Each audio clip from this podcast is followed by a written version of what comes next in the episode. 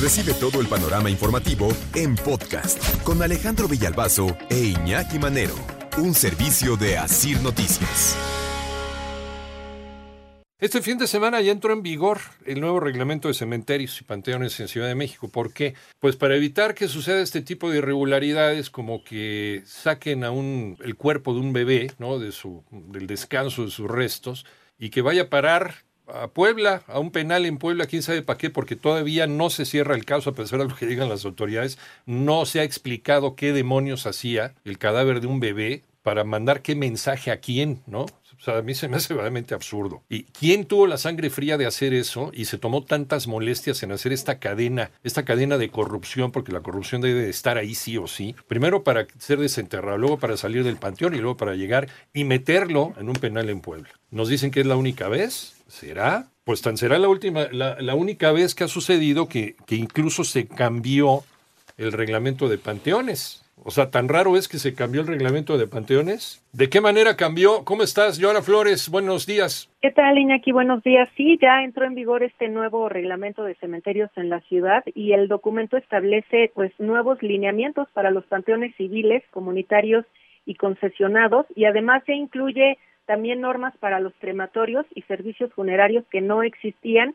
Y justamente, Iñaki, esto lo mencionó Néstor Vargas, consejero jurídico de la capital, cuando presentó este reglamento. Vamos a escuchar. Se está estableciendo una mayor supervisión de los cementerios por parte de las diferentes autoridades involucradas. Tareas de vigilancia que en el presente reglamento no se contenían. En el anterior reglamento no se sancionaban a los crematorios privados. Ahora ya se establece una obligatoriedad de informar puntualmente de cuántas inhumaciones, cuántas cremaciones. Se está regulando también los servicios funerarios.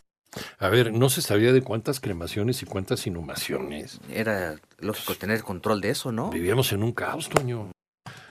Nada más que lo malo es que a veces lo sacan a dar una vuelta, ¿no? Sin pedirles permiso. Sí, ahí está la cosa. Eh, perdón por el humor negro, pero, pero ¿ustedes se creen que esto del, del, cadáver del bebé exhumado haya sido única ocasión en la vida y jamás se haya presentado? A ver, en panteones que no tienen vigilancia y que no tienen cámaras y que no tienen seguridad, ¿no creen que, pues personas que se dedican a hacer este tipo de numeritos extraños con cadáveres, uh -huh no lo hayan sacado. ¿Por qué hay, por qué debe haber, este, en, en, en, no solamente por la gente que hace, no sé, este, cuestiones religiosas extrañas, sino también se, se puso vigilancia especial en los cementerios desde hace siglos, e incluso el hecho de enterrar a una persona a dos, tres metros bajo tierra. Uno, por las infecciones, ¿no? y, y dos, por las exhumaciones de cadáveres. También. ¿Por qué? Por los estudiantes de medicina, por los artistas. Por ejemplo, Leonardo da Vinci era uno de los artistas que pagaba mucho dinero a los ladrones de tumbas para que le consiguieran cadáveres en una época en donde eso estaba prohibido por la iglesia. Entonces, tenía que hacerlo Leonardo da Vinci, Miguel Ángel y todos estos grandes artistas del, del Renacimiento, que gracias a un delito, uh -huh. pues tuvimos un avance en las artes como nunca se había tenido, ¿no? En el Renacimiento. Pero bueno, eso incluso podía estar para trivia, mi querido Toño, pero sí, bueno. De acuerdo. Pero entonces pagaban mucho dinero a los ladrones de tumbas para que les consiguieran los cadáveres y ellos pudieran diseccionar el cadáver y hacer dibujos sobre los cadáveres. Los estudiantes de medicina, ¿qué los, me dices de ellos, sí, no? Y luego los estudiantes de medicina, uh -huh. ¿no? Para conocer. Gracias a eso tenemos grandes especialistas en el funcionamiento del cuerpo humano. Uh -huh. Porque si no abres el cadáver, entonces ¿cómo te das cuenta cómo demonios funcionan las válvulas del corazón? Pues no hay forma. Nada más especulas y te haces güey. Pues no hay manera. Gracias a eso, gracias a un delito que, es, que era el robo de tumbas que estaba sancionado por las religiones, por las iglesias. Bueno, ahorita, ahorita eh, se dice que el robo de cadáveres en algunos cementerios es para estudiantes de medicina que no que no, no, no, cumplen con este lineamiento de ir al servicio médico forense y que se espere el tiempo legal para, ¿no? Sí. Para que se pueda entrar el cadáver, etcétera. Sino también para personas que hacen rituales extraños. Sí, es otra cosa. Que eso ya es otra cosa. Y cosas también extrañas como llevar este cadáver a, no entiendo a qué, porque no han explicado las autoridades. Bueno, Exacto.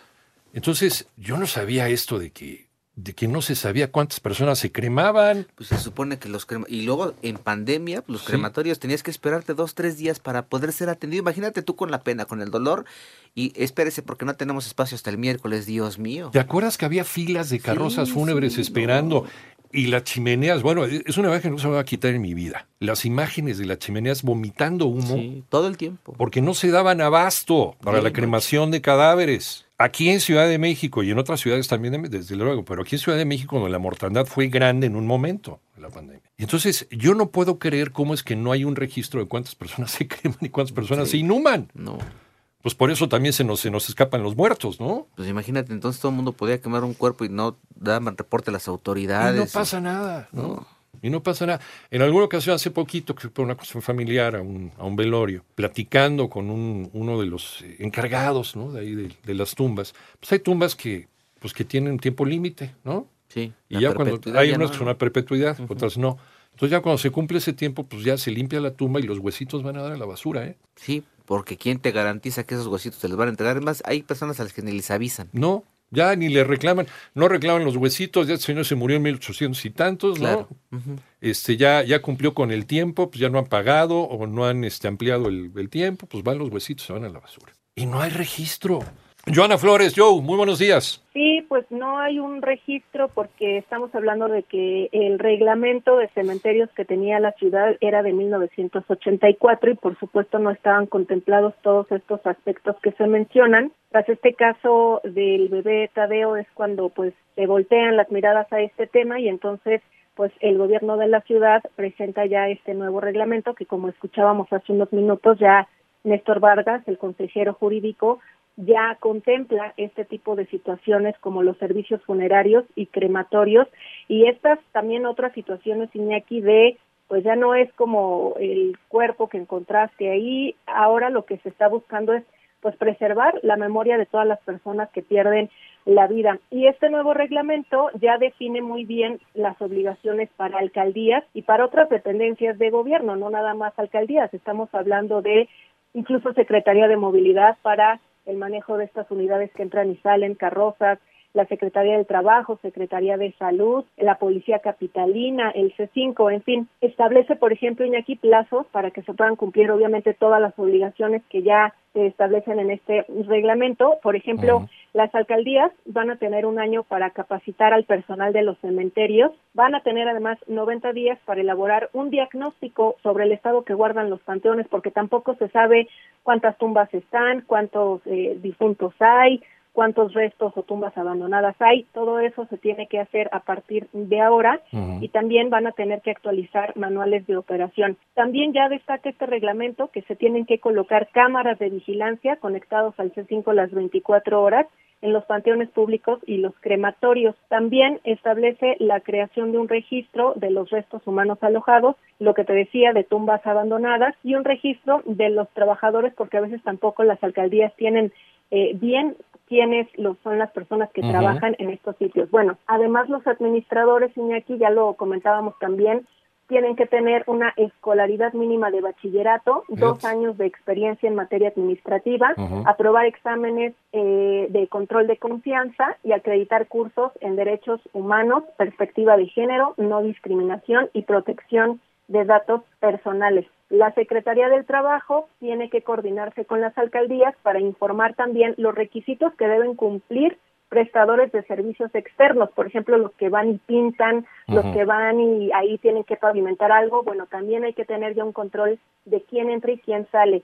La Agencia de Protección Sanitaria, junto con el Instituto de Servicios Periciales y Ciencias Forenses, tienen que capacitar también al personal en el correcto manejo de cadáveres y además de todo se va a crear una comisión que va a estar integrada por diversas autoridades para vigilar que se cumpla el reglamento y en caso de violaciones pues también habrá sanciones, cancelaciones, suspensiones y hasta multas de más de cuatro mil pesos, Iñaki. ¿Y todo esto fue, toda esta revolución se desató por el caso del bebé Tadeo o me imagino que ya lo venían, ya lo venían pensando antes, este? Sí, ya tiene prácticamente desde la pandemia se viene trabajando Iñaki porque lo que ustedes mencionaban, no había un control, no sabía, Ajá. no se sabía ni cómo actuar en medio de una pandemia. Ya el reglamento establece cómo actuar también en una pandemia porque no se tenía, se viene trabajando desde COVID-19 y pues acelera el caso del bebé Tadeo esta situación. Pues ahí está, ahí está. Entonces, a partir de este fin de semana entró este nuevo reglamento para panteones en Ciudad de México. Vamos a ver, porque off the record, como dicen tus primos de Nueva York, querido Toño,